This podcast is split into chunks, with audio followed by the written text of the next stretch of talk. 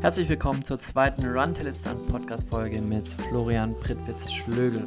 Letztes Mal haben wir über Purpose und Werte gesprochen und heute in der zweiten Folge geht es um Ziele, um deine inneren Saboteure, die dich oftmals davon abhalten, aber auch um den inneren Captain und auch ähm, sprechen wir über den Weg von Florian vom Berater hin zum Coach und wie das Leben da so aussieht und wie er das Ganze auch seinen Purpose für sich selbst umgesetzt hat und am Umsetzen ist. Heute laufen wir ca. 50 Minuten lang. Es wird ein angenehmer, langsamer Aeroberlauf, das heißt wirklich in einem langsamen Tempo laufen.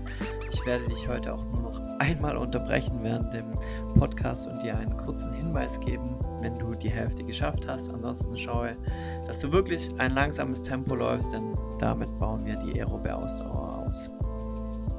Und jetzt wünsche ich dir viel Spaß bei deinem Lauf. Lass dich von Florian inspirieren. Why do I run? you like completely forget about your body. It's in cruise control. A lot of the ideas for my work and my plans for movies, all of those were birthed as I was running. Whether or not you're running before or after you learn, it affects the short term versus long term memory. By me running, I am callous in my mind. I'm not training for a race, I'm training for life. When, you, when it's done, man, there's this like peace of mind that comes with that this uh, release of endorphins that's incredibly addictive because that feeling is so pleasing so it's not that it doesn't it doesn't feel good to get out of bed and, and to just push when you don't want to but the end result feels amazing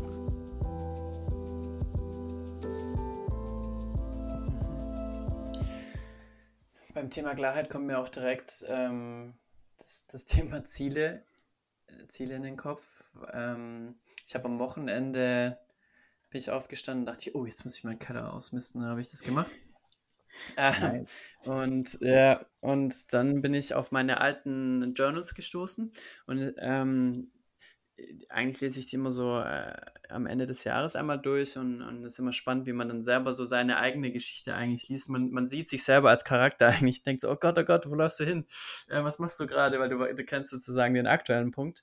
Und da habe ich eine Sache ähm, nochmal gefunden und habe ich auch Ziele gefunden, als ich 20 war, auf einem Papier stehen, da stand dann drauf, ja, mit 30 ähm, wirst du Millionär sein, ähm, mhm. oder willst, oder das, das strebe ich dann an und ähm, dann eine Organisation mit so und so vielen Mitarbeitern. Also super hoch geschossen und ähm, sehr ähm, ego-getrieben auf jeden Fall. Ähm, und du hast einen ganz tollen Artikel geschrieben auch über, ähm, oder ich glaube, ich weiß nicht mal ganz genau den Titel, aber ich glaube, Lebensziele acht Fallen, an denen wir oftmals scheitern. Ja. Ähm, was sind so die typischen Fallen bei, bei Zielen? Weil das kann ich für mich, wie gesagt, auch so beobachten, wie sich meine eigene, einfach das System hinter meiner Zielsetzung, meine Erfahrung, wie, wie die mir hier geholfen hat, dass, dass ich am Anfang ganz getriebene Ziele gesetzt habe äh, und inzwischen das ganz äh, oder viel besser verstehe. Aber das, das Wichtige auch ist so, das auf die Straße zu bringen. Und ich glaube, das ist oftmals die Frage, ähm, das Ziele setzen, das fällt, glaube ich, oftmals vielen leicht und dann kennt man irgendeine Smart-Regel oder hat irgendwo mal was gelesen, aber ob man es dann wirklich auf die Straße bringen kann, ist ja ist so die andere Frage. Und was sind da so die größten Fallen, die uns eigentlich äh, im Weg stehen? Ja, I like. Also in dem Artikel nenne ich ja acht Fallen. Ich werde jetzt nicht alle runter äh, diktieren, sondern mal zwei, drei rausgreifen, die ich ähm, besonders cool fand, finde. Ja. Ähm, eine Falle, die ich ähm, relativ häufig sehe, ist, dass wir, äh, ich, nenne, ich habe das in dem Artikel die Sonnenscheinfalle genannt, dass wir äh, quasi Ziele oft uns setzen mit so einem mega positiven Mindset im Kopf und in diesem äh, äh, Mindset überhaupt nicht drüber nachdenken, was eigentlich schwierig wird auf dem Weg dahin. Ja? Mhm. Ähm, und es gibt, also es gibt dazu auch eine ganze Diskussion, ja, es gibt, gibt äh, eine kritische Diskussion rund um dieses Thema Positive Thinking oder positive Psychologie. Ja? Ähm, und, und mal kurz gesagt, sagen die Vertreter der positiven Psychologie, ja, du musst einfach nur deine Stärken und deine Ziele und deine Werte irgendwie kennen, dann der Rest wird dann schon. Ja? Mhm. Und äh, die Forschung zeigt uns halt, das funktioniert so nicht, sondern äh, ich brauche beides. Ja, ich brauche auf der einen Seite attraktive, spannende, positive Ziele, die mich wirklich begeistern, auf die ich wirklich Bock habe.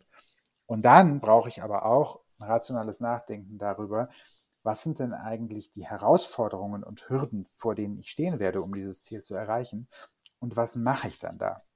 Ja, ähm, und dann wird es ein bisschen weniger cool, so. Also diese Art von Nachdenken über Ziele, ähm, die ist nicht ganz so angenehm, weil man sie natürlich auch konfrontieren muss mit, woran könnte es scheitern. Ja? Ähm, aber es ist unglaublich wichtig, um Ziele tatsächlich zu erreichen. Ähm, das ist so ein, ein, eine Falle, die man, äh, die, die, relativ typisch ist ähm, und wo der, wo der Ratschlag eben ist, es ist weder sinnvoll, nur positive, große, tolle Ziele zu haben, noch nur über Probleme und Herausforderungen nachzudenken, sondern es braucht wirklich die Kombination. Ja, da gibt es auch gute Forschung dahinter, dass, äh, dass die Wahrscheinlichkeit, dass man Ziele erreicht, deutlich höher macht, wenn man erst positiv visualisiert und begeistert ist und dann konkret über Herausforderungen und Wege darum herum nachdenkt. Ähm, mhm. Es gibt ein, ähm, eine andere Falle, die ich auch äh, sehr gerne mag oder die, die sehr typisch ist. Ja, ähm, das ist das, was ich die Selbstabwertungsfalle nenne. Ähm, viele Menschen setzen sich Ziele, die unterschwellig ähm, quasi den, den, den Subtext haben. Äh, und wenn du das Ziel nicht erreichst, dann bist du kein guter Mensch. Ja, also die Druck machen. Ja? Ähm, und wenn ich äh, mir Ziele setze, die mir, die mir so einen krassen Druck machen, ja, und so einen abwertenden Druck, ähm, dann äh, führt das dazu, dass ich, ähm, dass ich quasi äh, anstatt zu sagen, okay, ich bin okay, so wie ich bin, ja, und mit der Zeit und den Ressourcen, die ich habe, versuche ich jetzt halt meine Ziele zu erreichen, was irgendwie so ein sinnvoller Weg wäre, ja, wo man Ziele nutzt, um Energie zu kanalisieren und sich zu fokussieren. Ähm, und stattdessen äh, äh, lesen diese, passiert bei der Selbstabwertungsfalle, dass man quasi ähm, entweder man erreicht das Ziel nicht, was ja relativ wahrscheinlich ist, weil anspruchsvolle Ziele haben ja meistens die Eigenschaft, dass sie nicht easy peasy zu erreichen sind. Ja? Und dann aktiviert das alle Saboteure. Ich bin ein schlechter Mensch und das ist ein Beweis dafür, dass ich nicht intelligent bin und dass mich niemand lieb hat und das, ne? also dann kommt man in so einen negativen, depressiven Strudel. Ja? Ähm, und dann wird die Energie und die Motivation immer kleiner und die Lust ähm, und die Wahrscheinlichkeit, dass man sein Ziel dann noch erreicht, wird auch immer kleiner. Ja? Das heißt, im schlimmsten Fall löst man mit so einem zu hohen oder zu abwertenden Ziel äh, löst man eine, eine, eine, depressive Spirale aus ja, und äh, fühlt sich dann irgendwann ganz, ganz klein gegenüber diesem riesigen Berg, äh, über den man eigentlich drüber gehen möchte. Ähm, und das Problem ist aber bei diesen Selbstabwertungszielen, ähm, dass selbst wenn man die erreicht, ähm, ist auch nicht alles, äh, auch nicht alles in Butter, weil dann hat man das Problem, dass quasi der Selbstwert daran hängt, dass man das Ziel erreicht hat und das ist ja nicht, dass man selber wertvoll ist. Ja, das heißt, es kann auch sein, dass die Leute dann ihr Ziel erreichen, aber darin totunglücklich sind. Ja? Mhm. Ähm, also der Klassiker wären so Leute, die, die zum Beispiel über irgendeine relativ kurzfristige Aktion, vielleicht auch weil sie Glück hatten, reich geworden sind. Ja? Und die dann irgendwann merken, sie sind aber innerlich total leer. Ja? Das, also sie sind nicht glücklich. Man braucht sich nur anschauen, wie viele Stars und Sternchen und Millionäre es gibt, die Alkoholismus haben oder die Medikamente missbrauchen oder die äh, schwere Störungen haben, ja? Ähm, um zu wissen, dass äußere Ziele nicht glücklich machen ja? und nicht gesund machen. Ähm, genau, das sind mal so zwei Fallen, die ich jetzt so im, im Kopf habe. Du kannst gerne mal nachfragen, falls irgendwas da ist, was dich noch mehr interessiert. Aber das sind jetzt mal die zwei, die ich äh, spontan im Kopf hätte. Die anderen gibt es dann im Blog. Ja, also kann ich nur empfehlen, das, das nachzulesen. Ähm, ich bin in beide Fallen auf jeden Fall getappt und da kann man ganz konkret sagen, zum Beispiel bei mir ist es so bei der ersten Falle, dass ähm, wir auch darüber gesprochen hatten, Thema Sport. Ähm, und da hatte ich mir zu Jahresbeginn ein Ziel mit äh, einer gewissen äh, Gewichtsklasse, die ich erreichen möchte und äh, Körperfett und so weiter. Also so ein, so ein Endzustand ähm, und habe dann wieder der Falle entsprechend sehr äh, positiv und groß gedacht. Deswegen hat es auch Spaß gemacht, weil ich ja nicht an die negativen Aspekte gedacht habe. Ähm, und äh, dann genau dieser Tipp, so was ist denn eigentlich, wenn du mal nicht Sport machen kannst oder wenn du verletzt bist? Und so ist ja dann auch ähm, für mich dieses Prozessziel äh, entstanden, ähm, okay, ich will jeden zweiten Tag Sport machen. Und ähm, das bedeutet auch, wenn ich mich verletze, äh, vielleicht nur sitzend, ähm, vielleicht äh, ein kleines Gummiband in der Hand und mich bewegen oder ähm, einmal am Block laufen, wenn ich es wenn kann oder wie auch immer. Und das hat mir persönlich extrem geholfen von diesem ähm, großen äh, ist-Ziel so, das muss dann sein und wenn das eintrifft, dann bin ich, äh, wenn X, dann Y, äh, hin zu dem Prozessziel und das hat mir wirklich, ist ganz neu für mich, also und hilft mir auch mehr so im Moment zu sein, anstatt immer noch in der Zukunft äh, zu sein. Und zu dem Tag habe ich das dann und dann geht es mir hoffentlich gut. Und das kann ich da teilen, dass das mir sehr geholfen hat. Nice, das freut mich sehr. Ja, und das ist also diese, dieses Umswitchen, das ist diese erste Falle, äh, Ergebnisfalle nennt sich das, ne? Äh, Prozessziele statt Ergebnisziele zu setzen, ist auch eine der Dinge, zu denen es sehr viel Forschung gibt, dass das wirklich funktioniert. Ja, das ist das, was so diskutiert wird unter Growth Mindset. Ja, ähm, dass äh, quasi äh, Menschen, die sich Ergebnisziele setzen, ähm, eigentlich nicht innerlich wachsen und wenn sie sie nicht erreichen, möglicherweise sogar noch immer mehr in diesen Strudel kommen.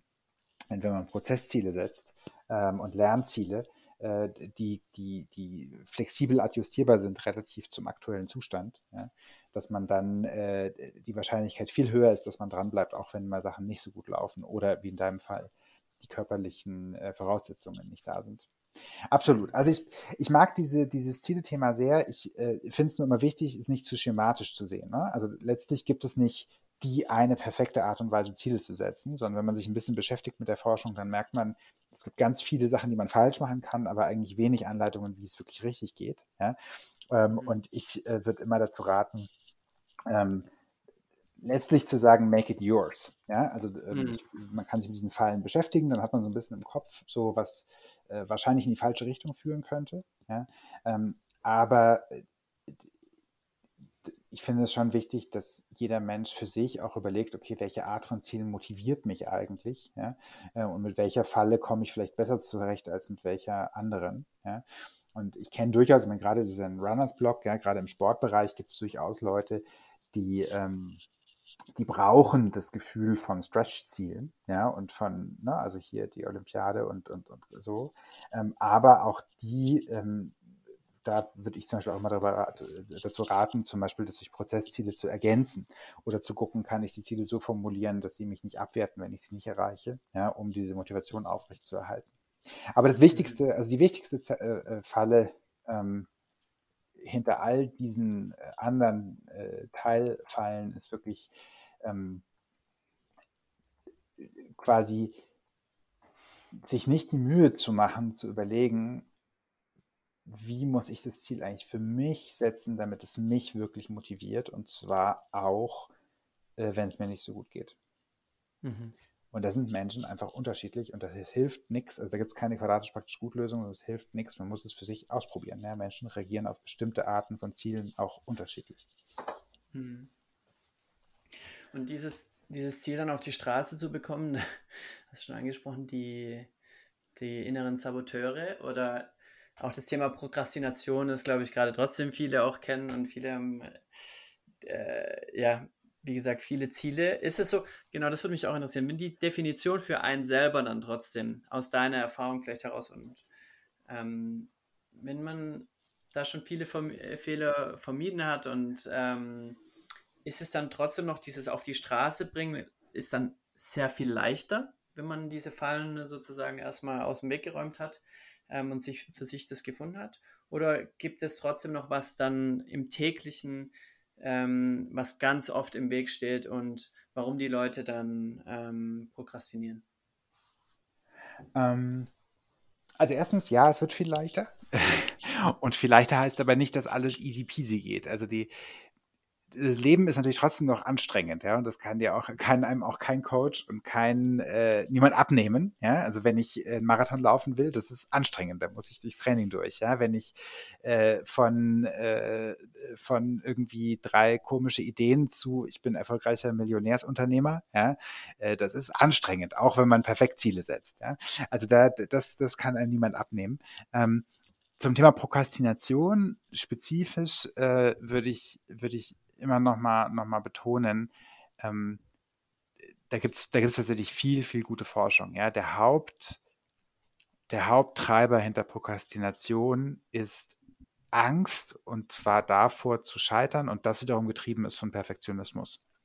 Also der, der, der, der Kernmechanismus im Hirn hinter Prokrastination ist, wir fangen nicht an, etwas zu tun, weil wir Sorge haben, es nicht unseren eigenen Ansprüchen gerecht ähm, abschließen zu können.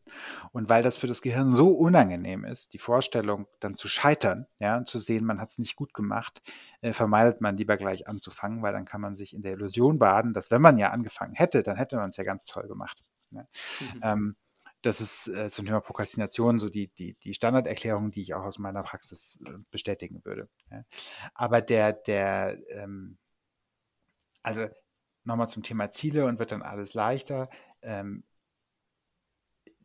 die Antwort, natürlich muss man auch, wenn man sich die Ziele vernünftig setzt und nach den Ratschlägen der Psychologie, ja, trotzdem noch durch den anstrengenden Prozess seine Ziele zu erreichen. Ähm, und die Idee ist ja nicht, ich äh, wende jetzt drei Techniken an und danach ist alles im Leben easy und nur noch, ich bin nur noch im Flow und nur noch happy und nur noch auf Partys und eigentlich ist alles ganz einfach.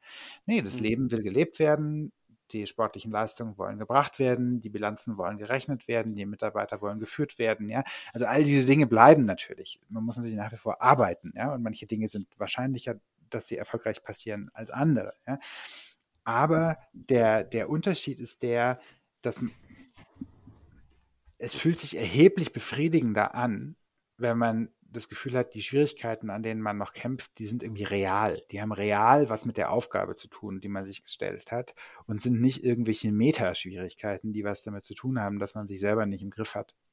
Und das empfinde ich zumindest bei mir und auch bei vielen meiner Klienten melden mir das zurück, ist als extreme Erleichterung und als extrem befriedigend, das Gefühl zu haben, ich kann mehr mehr meiner Zeit und meiner Energie dafür aufwenden, das echte eigentliche Problem zu lösen, worum es eigentlich gerade ging. Ja? Also, was heißt ich im Sport für mein eigentliches Training äh, oder äh, im äh, Businessaufbau für hochqualitative Gespräche, die meine MitarbeiterInnen empowern, ja, oder zum Durchrechnen äh, von einem strategischen Szenario. Und das ist eigentlich die, der Switch, wenn man, wenn man das mit dem Zielsetzen gut hinbekommt, dass man nicht mehr auf so einer Metaebene so vor sich hin prokrastiniert und die ganze Zeit frustriert ist und nicht weiß, warum geht es jetzt nicht weiter, ja, sondern das gut gesetzte Ziele führen dazu, dass man seine Zeit und seine Energie dafür verwenden kann, das eigentliche Problem zu lösen oder die eigentliche Arbeit zu machen. Das ist immer noch anstrengend, aber es führt sicherlich besser zum Ziel, als wenn man sich mit seinen Psychospielchen auseinandersetzt. Apropos äh, Psychospielchen, mm, zu dieser innere Gesprächsleitfaden. So, also was beobachtest du da auch viel? So, ähm, man sagt ja oftmals, dass, dass man vielleicht mit sich so selber spricht, wie man vielleicht gar nicht mit anderen sprechen würde. Und das Thema äh, Selbstliebe, wie spricht man auch äh, zu sich selbst und spricht man auch gut zu. Und äh, da gibt es auch ganz viele tolle TED Talks, die ich äh, jetzt auch vor kurzem erst ähm, gesehen habe. Ähm, ist das, hängt das auch sozusagen zusammen mit dem Thema Saboteure, die in mir sprechen und wie ich mit mir selber spreche. Und ähm, ja, äh, was ist da vielleicht ein Tipp? Wie, wie spricht man am besten mit sich selbst, um auch durch Phasen, die vielleicht mal nicht so einfach sind, äh, gut durchzukommen. Hm. Also, äh, erster Teil der Frage, ähm, ja, Saboteurstimmen können auftauchen in dem, wie man mit sich selber spricht, müssen sie aber nicht. Ne? Also es gibt auch Saboteurstimmen, die, ähm, die, sozusagen noch indirekter versteckt sind, ja, und zum Beispiel einem direkt als ein Druckgefühl in die Glieder fahren, ohne dass sie groß sprechen. Ähm, aber ja, die Art und Weise, wie man mit sich selber spricht, ist, ist äh, super wichtig und auch ziemlich erschreckend. Also wenn man mal den, den Spaß hat, ein Gegenüber zu haben, der einem zuhört, während man über sich spricht und einem das zurückmeldet, ähm, dann ist man oft erstmal total erschrocken, ja, wie viel man zum Beispiel die Schuld bei sich sucht für Dinge, die eigentlich nicht die eigene Schuld sind oder wie sehr man sich selber abwertet oder sich selber übertrieben aufwertet oder ähm, es gibt so ein paar Klassiker. Ähm, zum Beispiel äh, beobachte ich bei meinen KlientInnen immer, wie häufig die, wenn sie nicht darauf achten, sagen, ich muss oder ich müsste. Ähm, mhm. Und äh, das ist für mich immer ein Anzeichen dafür, dass Saboteure aktiv sind. Ja, dass man sich selber unter Druck setzt ähm, und äh, quasi damit eben auch ausdrückt, implizit, ich muss ist was anderes als ich will. Ja, das heißt, irgendwo gibt es einen Anteil im Gehirn, der was anderes will und der irgendwie gemaßregelt werden muss. Ja? Das heißt, es gibt so einen Elternanteil im Gehirn, der sagt, du musst aber. Ja? Und dann gibt es irgendwie so einen Kinderanteil im Gehirn, der sagt, ich will aber ich was ganz anderes. Ja? So. Und äh, das ist zum Beispiel super spannend zu beobachten, jetzt auch in der, in der Draufsicht, in den Coaching-Gesprächen, wie häufig Menschen sagen, ich muss oder ich müsste. Und zwar selbst, wenn es um Themen geht, wo wir eigentlich, ne, wo es eigentlich darum geht, zum Beispiel seine eigenen Werte zu leben. Ja? Und dann sagen die Leute trotzdem in der Ableitung wieder, ja, ich muss das so und so machen. So, ja? Und ähm, das hat natürlich eine Auswirkung darauf, was wir dann tatsächlich tun. Ja? Wenn wir uns die ganze Zeit äh, äh, erzählen, wir müssen das tun, dann ruft das im Gehirn automatisch die typische Reaktion auf Ich muss auf. Und die typische Reaktion auf Ich muss ist bei ganz vielen Menschen entweder rebellieren oder brav gehorchen, das aber scheiße finden oder irgendeine Variation davon. Ja? Aber nicht ein ich mache es aus freien Stücken mit großer Freude und als reifes Ich. Ja. Also insofern ist die Art und Weise, wie man mit sich selber spricht, ist super wichtig. Klassisches Beispiel wäre so ein Ich muss oder sich selber Druck machen. Ähm, aber Saboteurstimmen sind, ähm, sind noch ein bisschen, also machen noch mehr als nur die Sprache, wie man mit sich selber spricht, zu verändern. Ne? Sondern Saboteurstimmen sind tatsächlich, ähm, kann man sich wirklich vorstellen, wie eine Verkörperung oder Verstimmlichung von ähm, Mustern. Das können Wahrnehmungsmuster sein, das können Reaktionsmuster sein, das können emotionale Reaktionsmuster sein, das können gedankliche Muster sein und das können Handlungsimpulse sein. Also Saboteure können sehr komplex sein, weil jeder Mensch, ähm, also die meisten Muster, die wir haben, kombinieren sich aus verschiedenen dieser Elemente.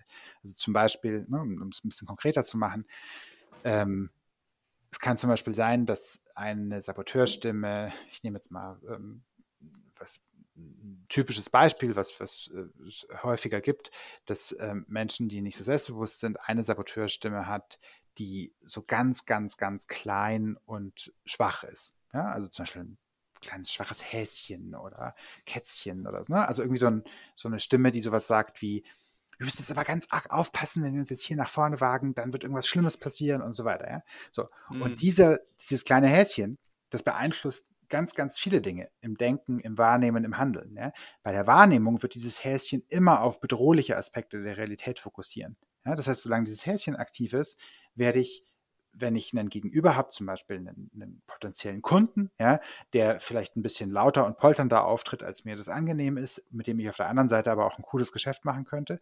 Solange das Häschen aktiv ist, werde ich nur die bedrohliche Seite wahrnehmen. Ja, das heißt, ich werde ihn verzerrt wahrnehmen. Ja. Dann äh, ist es ein emotionales Reaktionsmuster. Ich werde auf diese verzerrte Wahrnehmung mit Angst reagieren und mich dann kleiner machen. Das wird auf meine eigene Stimme durchschlagen. Ich werde plötzlich piepsiger sein und vorsichtiger und angespannter und gekrampfter und das wird man in meinem Atem merken und so. Das wird möglicherweise auf meine Gedanken zurückfließen. Dann bin ich plötzlich nicht mehr kreativ in dem Gespräch. Ja? Also insofern Saboteurstimmen wirken wirklich durch das komplette Gehirnsystem durch von der Wahrnehmung über die emotionale Reaktion, über die kognitive Reaktion bis ins Handlungsmuster und das, was ich mir vornehme zu tun. Ja? Ähm, das ist nicht nur das, wie ich mit mir selber spreche. Aber das, wie ich mit mir selber spreche, ist ein guter, ein guter erster Indikator dafür, dass überhaupt gerade ein Saboteur aktiv ist. Ja? Nämlich immer dann, wenn ich entweder druckvoll mit mir selber spreche oder druckvoll mit anderen spreche. Also wenn ich entweder mich oder andere abwerte, dann ist eigentlich fast immer eine Saboteurstimme aktiv. So, du bist jetzt 25 Minuten unterwegs und hast die Hälfte geschafft. Achte nochmal auf deinen Atem, achte auf dein Tempo und schau, dass du wirklich nicht zu schnell laufst, auch wenn du dich gerade gut fühlst. Wir halten die Geschwindigkeit so, dass wir im aeroben Bereich bleiben und dass wir die zweite Hälfte auch so durchziehen können, dass du eigentlich gerade nebenher mit deinem Trainingspartner oder Partnerin sprechen könntest.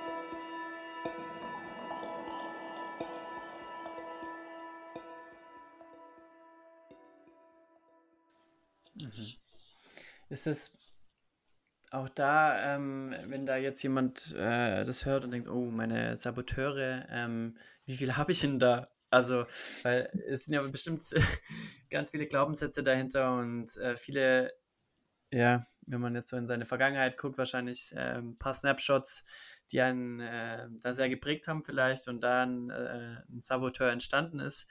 Ähm, sind es ganz, ganz viele und man kann sie gar nicht äh, äh, alle zählen, aber es gibt welche, die sind einfach so dominant und ähm, beeinträchtigen einen dann immer ein bisschen stärker oder sind es eigentlich nicht so viele? Kann, oder ist es ganz unterschiedlich? Kannst du da so dein, dein Bild über deine Coaches ähm, teilen, wenn man sich das versucht selber in sich vorzustellen? Äh, wo fange ich denn da an oder wie viel ist denn da? Ja, also natürlich, äh, das, das kennt, glaube ich, jeder, der schon mal, schon mal angefangen hat, über Ängste und sowas nachzudenken. Wenn man in diesen negativen Gedanken ist, ja, dann fallen einem unglaublich viele ein. Ja, also wenn man einmal anfängt, sich zu überlegen, was alles schiefgehen könnte und warum man nicht gut genug sein könnte und so weiter.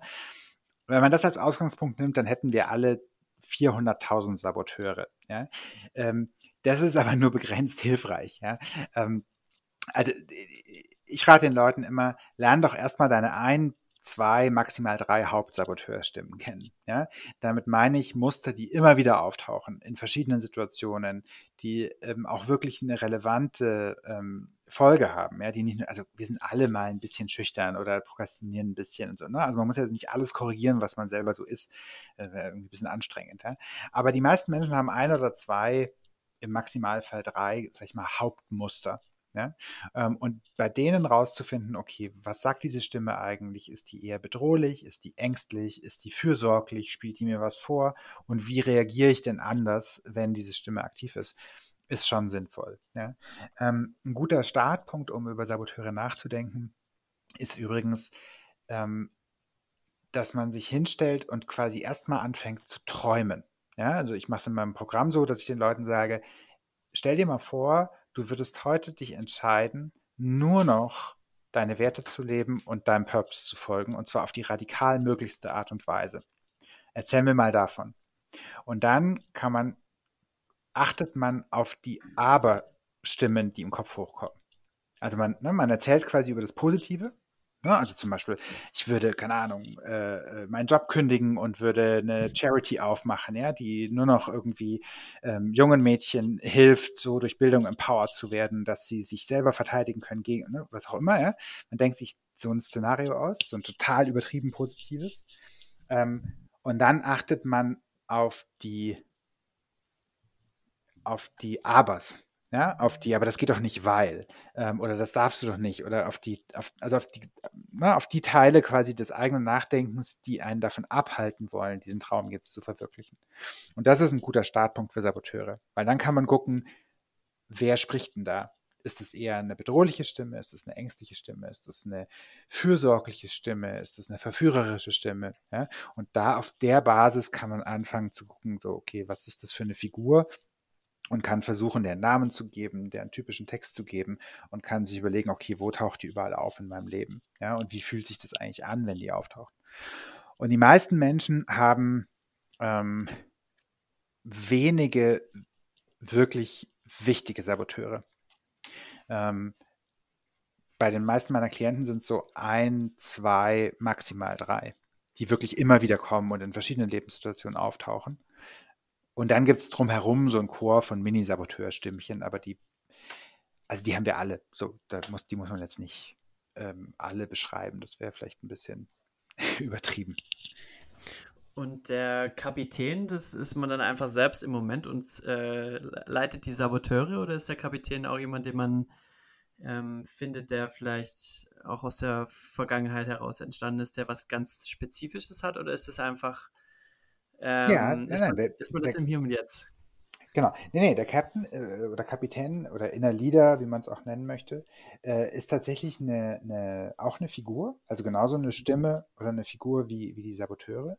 Ähm, und das ist eine, eine innere Stimme, die sehr liebevoll und fürsorglich auf einen selber schaut also mit so einer, ähm, mit so einer umfassenden Wertschätzung und ich sehe dich und gleichzeitig das Paradoxon hält zwischen, es ist alles gut, wie, du, wie es ist und ich sehe noch so viel Potenzial für dich.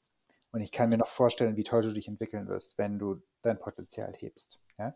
Und diese eigentlich paradoxe Sichtweise auf uns, die, nach der sehnen wir uns eigentlich alle. Ja? Dass wir quasi einerseits geliebt und gewertschätzt werden, genauso wie wir sind, dass wir gar nichts ändern müssen und auf der anderen Seite jemand aber an uns glaubt und an das, was aus uns noch werden kann.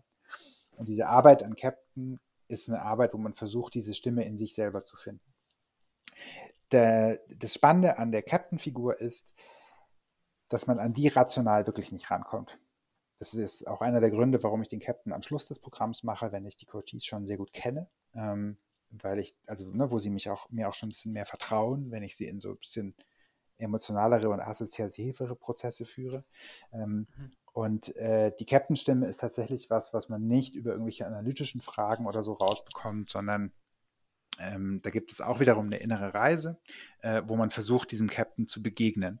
Und wo man wirklich, das ist wirklich was, was man intuitiv erspürt und wo man aus der Intuition heraus ein Bild baut. Und ähm, das ist jedes Mal extrem überraschend, was da rauskommt. Also das ist auch bei allen anderen Sachen, also bei Werten, bei Lebensaufgabe und bei Saboteuren, habe ich vorher eine Hypothese, was da rauskommt. Die stimmt nicht immer, aber ich habe eine ganz gute Treffsicherheit. Also ich, ne, dass ich, bevor ich mit den Klienten das mache, ungefähr weiß, was da rauskommen wird. Zumindest so die Richtung, die grobe. Beim Captain bin ich jedes Mal oder oft völlig überrascht. Also das ist wirklich, das ist das, das emotionalste und tiefste, was ich mit den Leuten mache. Ja, ähm, und wo es wirklich darum geht, diesem Bedürf diesem tiefen Bedürfnis aufgehoben zu sein, ja, ähm, getragen zu sein und gleichzeitig unterstützt zu sein, dem eine eigene innere Stimme zu geben. Ist extrem powerful, aber das ist tatsächlich ähm, eine rein emotionale, bildhafte Ressource, wo es jetzt nichts bringt, irgendwelche Fragen sich vorher zu beantworten oder so. Ähm, und meine Vermutung, ich kenne dazu leider keine Forschung, meine Vermutung ist, dass ein Grund, warum diese Captain-Visualisierung so gut funktioniert und den Menschen so hilft, äh, ist, dass das quasi der Bereich des Gehirns ist oder die, die Funktion im Gehirn oder der Schaltkreis, den ähm, biografisch gesehen gute Eltern und Großeltern einnehmen würden, ähm, wenn sie es dann den Job gut machen würden. Mhm. Und äh, äh, gesellschaftlich gesehen, dass das quasi der, der Schaltkreis ist, den wir auch nutzen, um uns äh, positive Gottesfiguren vorzustellen. Ich weiß es nicht, ob das stimmt, aber meine Vermutung ist, ne, also wir wissen ja, also auch da, ich bin ja so ein sehr von der Evolutionsbiologie getriebener äh, Denker, ähm, und wir wissen, dass es quasi keine menschliche Kultur gibt oder ganz wenige, die nicht irgendeine Art von Religionsvorstellung entwickelt haben. Ja, manchmal sind es Naturreligionen, manchmal ist es nur einer und so weiter, aber diese Vorstellung, dass es da ein höheres Wesen gäbe, was uns aufpasst, das scheint irgendwie in unserem Gehirn sehr tief verdrahtet zu sein. Und ähm, was wir in dieser Captain-Visualisierung oder in dieser Captains-Arbeit eigentlich machen, ist, dass wir versuchen, die Stimme zu finden, unabhängig jetzt von irgendwelchen Glaubensfragen, ja, das ist davon völlig unabhängig, aber die Stimme zu fühlen, die sich so anfühlt, aber in uns drin. Und das, wie gesagt, ist sehr powerful, wenn die Leute sich darauf einlassen. Das ist bestimmt auch äh, auf deiner Seite bestimmt sehr powerful. Also die F Frage, ähm, wie sieht ein Tagesablauf eigentlich von einem Coach aus? Also was früher Berater, ähm, was selber in einem, in einem Startup und was voll in der Businesswelt. Wie sieht es denn jetzt als Coach aus? Also kannst du uns da mal mitnehmen, wie so ein, wie so ein Tagesablauf bei dir aussieht und auch wie für dich vielleicht so eine Coaching-Session dann ist, also ob, wie viel Energie dich das kostet. Ja, ja, gerne. Also ich nehme einen, einen normalen Coaching-Tag, ähm, weil es gibt auch Tage, wo ich Ganztages-Workshops gebe, die funktionieren sehr anders. Ähm, mhm. Aber ich gehe jetzt mal aus von so einem normalen Tag, wo ich also vor allem Einzelcoachings mache. Der größte Unterschied zum Berater früher ist, dass ich tatsächlich äh, weniger arbeite und mehr draußen. Ähm, das heißt, äh, ne, also als Berater früher war, war das allererste irgendwo ins, ins Büro rennen und dann irgendein Meeting machen, irgendwelche Ziele festlegen, keine Ahnung. Ja. Ähm, jetzt ist es so, ich äh, versuche ruhig in den Tag zu starten, weil ich, wenn ich in Coachings reingehe, möchte ich einfach wach und zentriert sein und ne, die Fähigkeit haben, wirklich zuzuhören, empathisch zu sein. Und dafür muss es mir gut gehen. Das heißt, ich nehme mir ein bisschen Zeit, um in gutes Frühstück zu investieren, ein bisschen Zeitung lesen, ein bisschen Meditation, ein bisschen spazieren gehen. Also irgendwie, ne, also dass ich wirklich gut starte so, und nicht gehetzt in die Coachings reingehe. Mm, dann äh, der eigentliche Tagesablauf, ich weiß nicht, ob der so interessant ist. Also das, der ist, glaube ich, auch nicht so anders als bei anderen Leuten. Ich glaube, der Hauptunterschied ist der, dass ich mich wahnsinnig viel bewege, äh, weil ich äh, habe viele Coaches per Telefon ähm, und äh, dann, äh, das mache ich tatsächlich, wenn es irgendwie geht, vom Wetter her draußen beim Spazierengehen. Ähm, wenn die Coaches das möchten, also das ist natürlich jeder Mensch unterschiedlich, aber die, die das äh, mitmachen, ähm, da, da versuche ich das so zu machen und ich ermuntere auch meine Coaches, wenn es ihnen möglich ist, äh, die Coachings im Spazierengehen zu machen das ist natürlich unglaublich geil. Also das macht einfach einen, einen wahnsinnigen Unterschied an Lebensqualität aus, macht aber auch die Gespräche besser. Ähm, auch da sind wir wieder bei der Evolution. Der Mensch ist ursprünglich nicht dafür gebaut, auf irgendeinem Schreibtisch vor irgendeinem Rechner zu sitzen, auch nicht in irgendeinen Zoom reinzuschauen. Ja? Ähm, das ist nicht das, wofür unsere Gehirne gemacht sind, sondern unsere Gehirne sind dafür gemacht, im Grünen zu gehen und dabei zu sprechen und zu jagen und sich gut zu fühlen. Ja. Das äh, äh versuche ich während den Coachings äh, tatsächlich zu, zu haben. Ähm, aber ich habe natürlich als selbstständiger Unternehmer auch ganz normale Schreibtischzeiten. Ja, ich muss mir meine Mails machen, ich muss meine Buchhaltung machen, ich muss Konzepte schreiben, ich muss an meiner Webseite schrauben. Also natürlich habe ich auch ähm, äh, Phasen, in denen ich einen ganz normalen Bürojob habe. Ähm, und äh, so, und das wechselt sich ab, je nachdem, wie ich gebucht bin. Also das, ähm, ja, das gibt immer wieder so Phasen, wo ich sehr viele Coachings habe. Ich hatte letzte Woche, ich glaube, da warst du auch dabei, weiß ich nicht mehr genau, doch, äh, mhm. äh, hatte ich so zwei Tage, wo ich zwei Tage Full Day gecoacht habe. Ähm, also wirklich von morgens bis abends immer nur eine halbe Stunde Pause. Ähm, das war super. Das sind meine glücklichsten Tage. Das ist auch das, wo ich merke, dass ich tatsächlich meinen Purpose lebe. Ja? Ich einfach merke, das sind so Tage, die sind so rund. Ja? Und ich habe so das Gefühl, ne, also wirklich 100 Prozent meiner wachen Zeit was getan zu haben, was irgendwie der Welt was, Guten bringt, was Gutes bringt, meinen, den Leuten, die ich coache, weiterbringt und was mich tief befriedigt auf eine Art und Weise, die andere Arbeiten mir nie befriedigen könnte. Ähm, und ähm, genau, und ich also Tagesablauf, weiß nicht, ob der jetzt noch so spannend ist. Ich glaube, der Hauptunterschied ist wirklich das Gehen, das Draußensein ähm, und äh, ich versuche wirklich auch meine Arbeitszeit zu begrenzen. Also ich habe auch ein Privatleben, was ähm, in der Beraterzeit nicht selbstverständlich war und wie ich von vielen meiner Coaches weiß, weder in der Beratung noch in der Startup- oder Managementwelt ähm, selbstverständlich ist. Ähm, ich versuche sehr auf mich zu achten, sowohl psychologisch als auch körperlich. Also ich versuche zum Beispiel sehr regelmäßig zu schlafen. Ich versuche nicht so viel Alkohol zu trinken. Ähm, ich versuche in Bewegung zu sein. Ich bin jetzt nicht so der Mega-Sportler, aber ich bewege mich viel, also mit Gehen und Fahrradfahren und so. Ähm, und äh, in Maßen meditiere ich auch und das ist, natürlich tut mir das alles gut, aber das hat schon auch was mit meinem Beruf zu tun, weil ich eben ähm, das schon als meine Verantwortung sehe, ich sage mal, in der besten und wachsten Version meiner selbst bei meinen Klienten aufzutauchen. Ähm, und äh, weil in dem Moment, wo man in so ein Coaching-Gespräch reingeht, geht es ja nur noch um die andere Person und ich weiß ja vorher nicht, in welcher Situation ich die antreffe. Ja, manchmal ist ja alles gut, aber es kann eben auch sein, dass jemand in einer Krisensituation reinkommt oder total gestresst.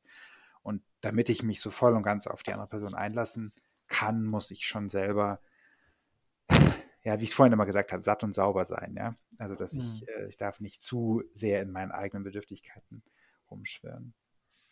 Jetzt musst du mir aber den, den Hack verraten, wie man im, also wenn du draußen bist, also ich verstehe es immer noch nicht, wie du das hinbekommst, weil du kannst so gut zuhören und du kannst Dinge so, merkst du ja an meinen Fragen und wenn ich rede, ich bin immer wirr und fange ich und dann äh, kommt Florian und sagt es in einem Satz, was ich auch hätte in einem Satz perfekt sein. ich sage so, unfassbar, wie kriegst du das hin? Und gleichzeitig ähm, machst du dir Notizen.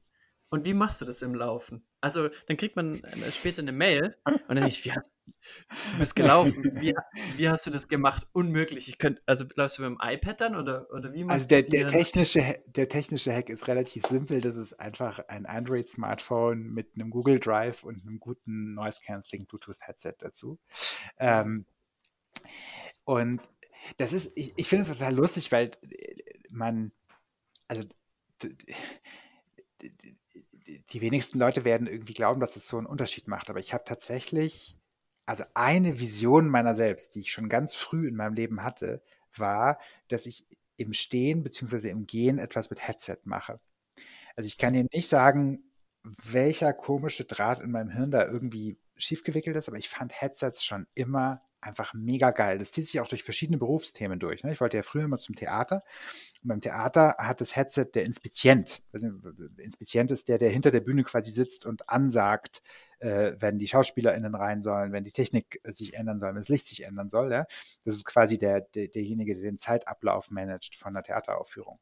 Und ich habe das geliebt, Inspizient zu sein. Das war ich im Schultheater mal, ja? oder in ein, zwei äh, äh, Aufführungen auch im, im Studiumszeitraum dieses Verdrahtetsein über das Headset mit dem, was da draußen passiert, also auch mit allen anderen Leuten, die irgendwas machen, ja, in einem Live-Vorgang.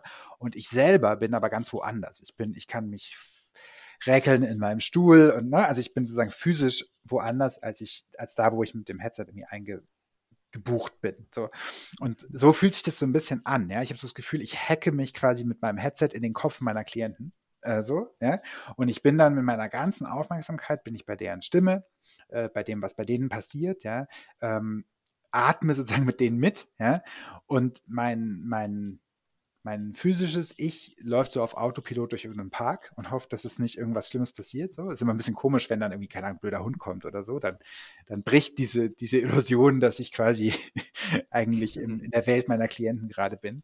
Ähm, und äh, genau, das Mitschreiben, das mache ich dann tatsächlich auf dem Handy, wobei ich äh, zugeben muss, also wenn ich, ähm, wenn ich im Gehen coache, schreibe ich relativ wenig mit, also nur wirklich so, also ganz spezifische Punkte, jetzt zum Beispiel, wenn man Wertecoaching macht, ne, dann muss ich natürlich die Werte aufschreiben, aber ähm, aber äh, ich schreibe jetzt nicht das ganze Coaching mit, sondern ich habe so bestimmte Punkte, wo ich einfach weiß, okay, da muss ich meinen äh, mein Notizzettel äh, äh zücken.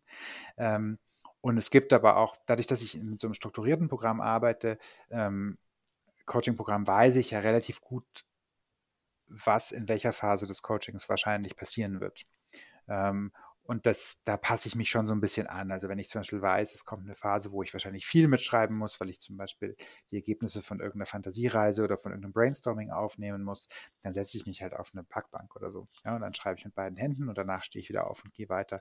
Ähm, wenn ich weiß, okay, jetzt kommt eine Phase, wo es eher um den Gesprächsfluss geht und wo, wo, wo es wichtiger ist, dass ich mit voller Aufmerksamkeit beim Gegenüber bin und mit dem mitatme und dass das im Gehen besser funktioniert. Also technisch ist es relativ banal, aber es, ähm, man merkt ja vielleicht an der Art und Weise, wie ich drüber spreche, dass äh, dieses Gesamtkonzept, also irgendwie über Stimme im Gehen, über sehr persönliche Dinge mit jemandem zu sprechen, der eigentlich physisch gerade gar nicht da ist, so als Gesamterfahrung ist das tatsächlich was, was mir erstens sehr gefällt. Ähm, zweitens äh, ich finde auch wichtig ist für die Art und Weise, wie ich coache ähm, und ähm, was irgendwie tatsächlich einen Unterschied macht. Und es ist auch tatsächlich so, also ich habe auch Klienten, die hier vor Ort zu mir kommen, ähm, dass ich das, mein subjektives Gefühl ist, dass ich am Telefon besser coache als live vor Ort. Das sehen die Live-Klienten nicht so.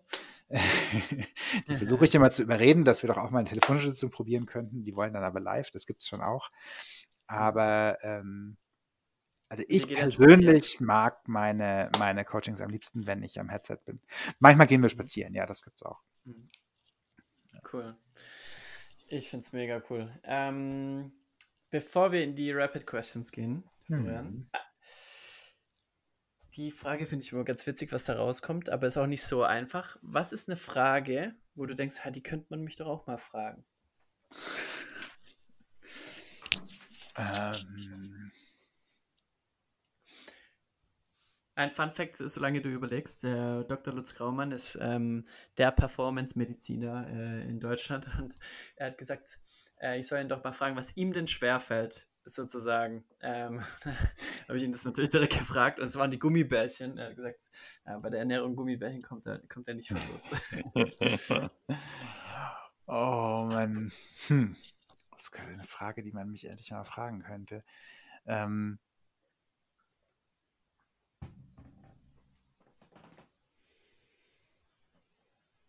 Also, was, was ich selber eine spannende Frage finde, aber vielleicht sind es auch nur meine Saboteure, ist, äh, was eigentlich die Menschen aus meiner, ich sag mal, alten Berufswelt, also aus dieser McKinsey und, und äh, ich mal, Hardcore-Businesswelt ähm, zu den komischen Dingen sagen, die ich da jetzt nur mache mit ne, Werten und Purpose und so weiter. Das finde ich immer eine ganz spannende Frage, weil das ja schon, ich habe zumindest das Gefühl, es ist ein ziemlich krasser Clash zwischen diesen Welten, in der ich ja früher unterwegs mhm. war und wie ich jetzt arbeite. Ähm, das fände ich eine spannende Frage. Wer weiß, vielleicht hört jemand zu, dann äh, direkt eine Nachricht an dich. Sehr also, cool, dann gehen wir. Ja? Nee, weil, also, weil ich teilweise selber, ne, in so Momenten, wo ich, ähm, wo es mir nicht so gut geht oder so, habe ich immer mal selber so das Gefühl, so, die müssen mich doch alle für völlig bescheuert halten. Ja, und andererseits passieren aber ganz großartige Dinge, auch mit Leuten, die in der Beratungswelt unterwegs sind. Und mhm. äh, wo ich dann weiß, nee, wahrscheinlich checken zumindest ein Teil von meinen früheren Kollegen schon, und ich habe auch solche Rückmeldungen, ja, dass, äh, dass ich eben jetzt was sehr anderes mache, was aber durchaus Hand in Hand geht mit dem, was die zum Beispiel selber auch an guter Entwicklungsarbeit oder Führungsarbeit sehen.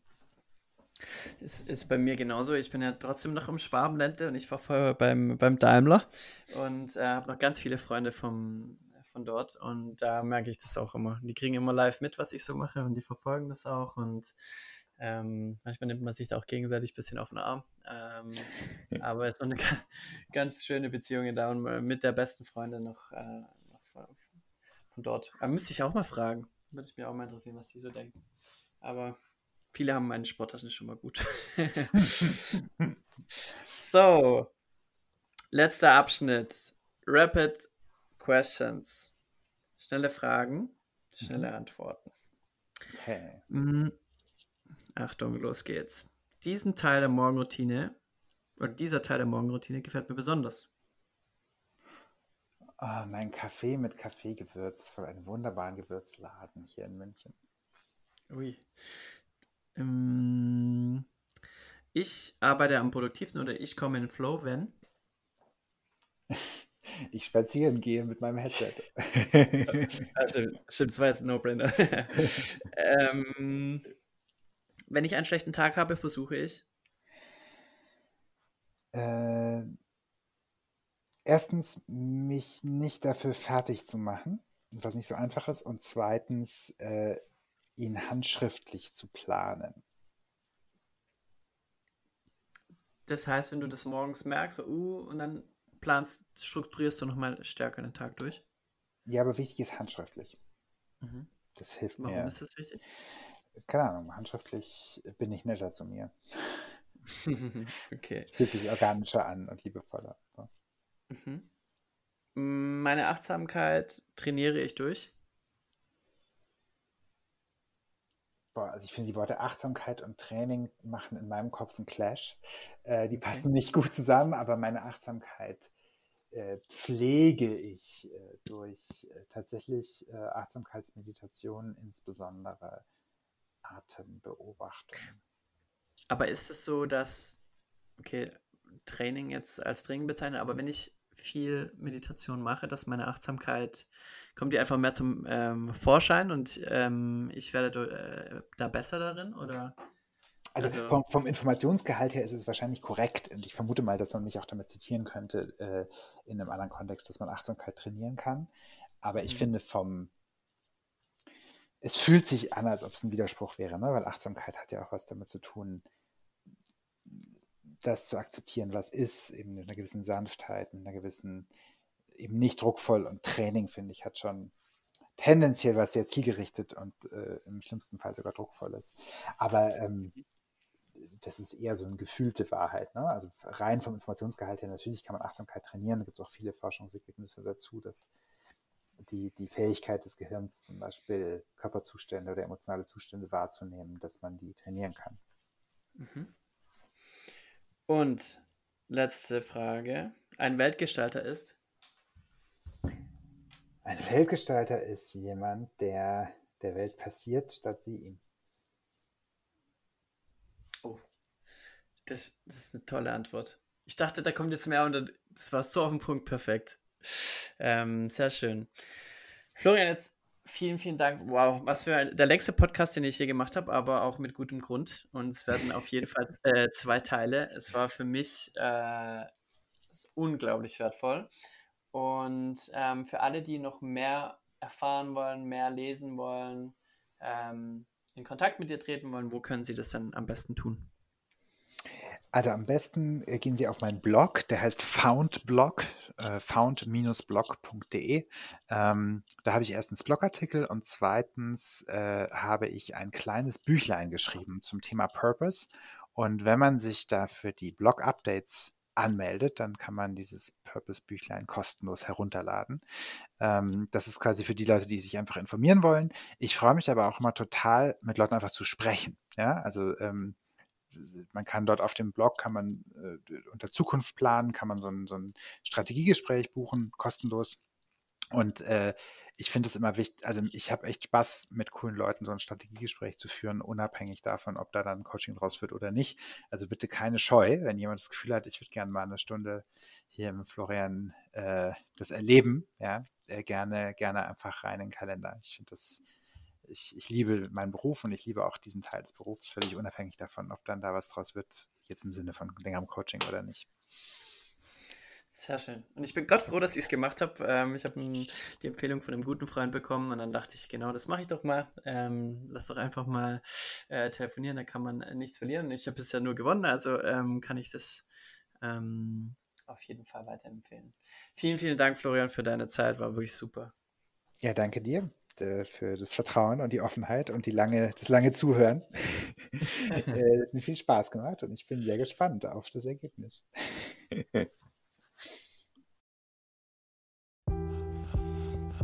So, ich hoffe, der Podcast hat dir so gut gefallen wie mir. Ich habe so viel von Florian gelernt.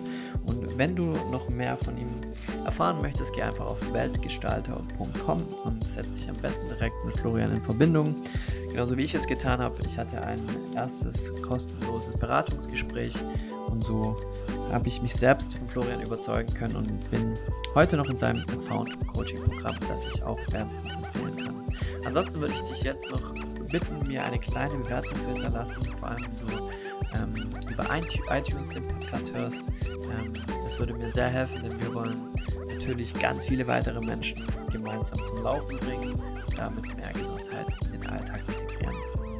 Ansonsten freue ich mich, wenn du das nächste Mal dabei bist und dann ist auch versprochen, machen wir mal eine kürzere Folge, ähm, wo ich nochmal Learnings von mir mitgebe und auch von meinen Werten, die ich dann teilen möchte. Ich wünsche dir jetzt einen guten Start in die Woche und nicht vergessen, immer run till it's done.